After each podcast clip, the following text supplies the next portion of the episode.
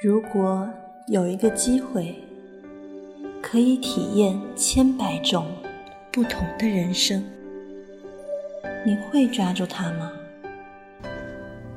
？But how do you do it down there? How do you choose just one? One woman, one house. 当一个女孩说她再也不理你，不是真的讨厌你，而是。他很在乎你，非常非常在乎。One piece of land to call your own, one landscape to look at。我聽人講呢個世界有種雀仔冇腳嘅，佢只可以一直咁飛啊飛，飛到攰嗰陣就喺啲風入邊瞓覺。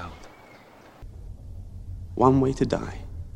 對喽，如果你活着，早晚都會死；如果你死了，你永远的活着。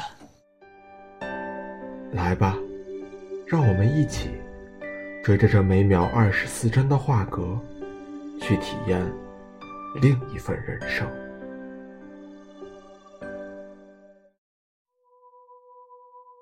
大家好，欢迎收听今天的《追影者》，我是主播胡佳琪。一九九六年，《变脸》上映。二零一六年。《百鸟朝凤》上映，整整二十年过去了，一个时代翻了页，但第四代导演吴天明心中始终对示威的传统文化怀着深深的惦念。今天，我们就借由站在时代两端的这两部影片，来谈一谈传统之伤与裂变。九六年的中国。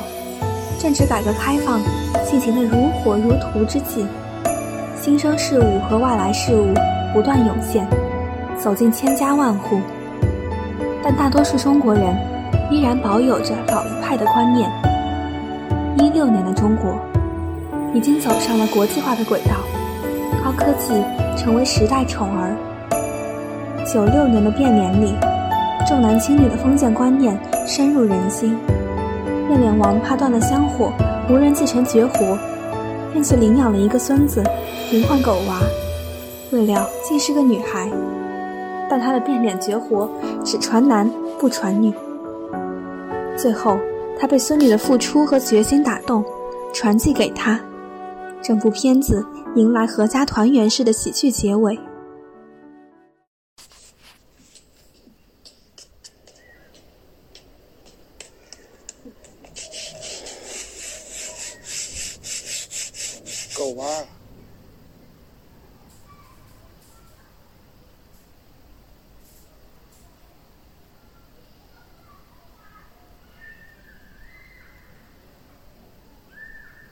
狗娃，老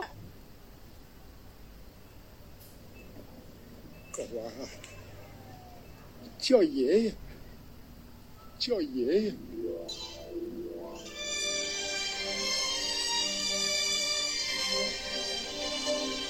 爷爷，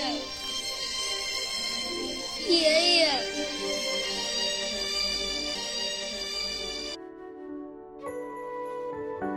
一六年的《百鸟朝凤》，天明向焦三爷。学习唢呐，呕心沥血习得一身唢呐技艺，但唢呐在农村红白喜剧中的地位逐渐被洋乐器取代，天明却始终不肯低头。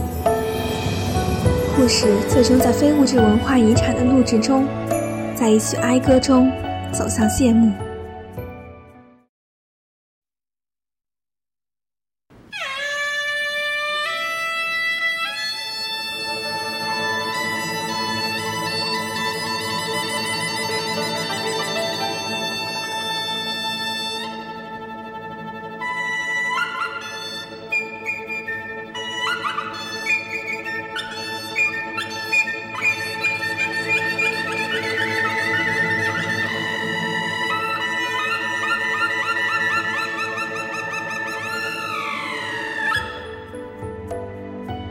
九六年的蜀地江面上有一叶小舟，载着变脸王和他的一箱子脸谱，载着行走江湖全凭本事的硬气和深信佛缘男尊女卑的社会风向。飘飘荡荡，最终走向变通。一六年的陕北农村有一片静谧的芦苇水塘，一个孩子为了学唢呐，拼了命练习吸水，也拼了命和西洋乐队抗争，守住本土文化的根。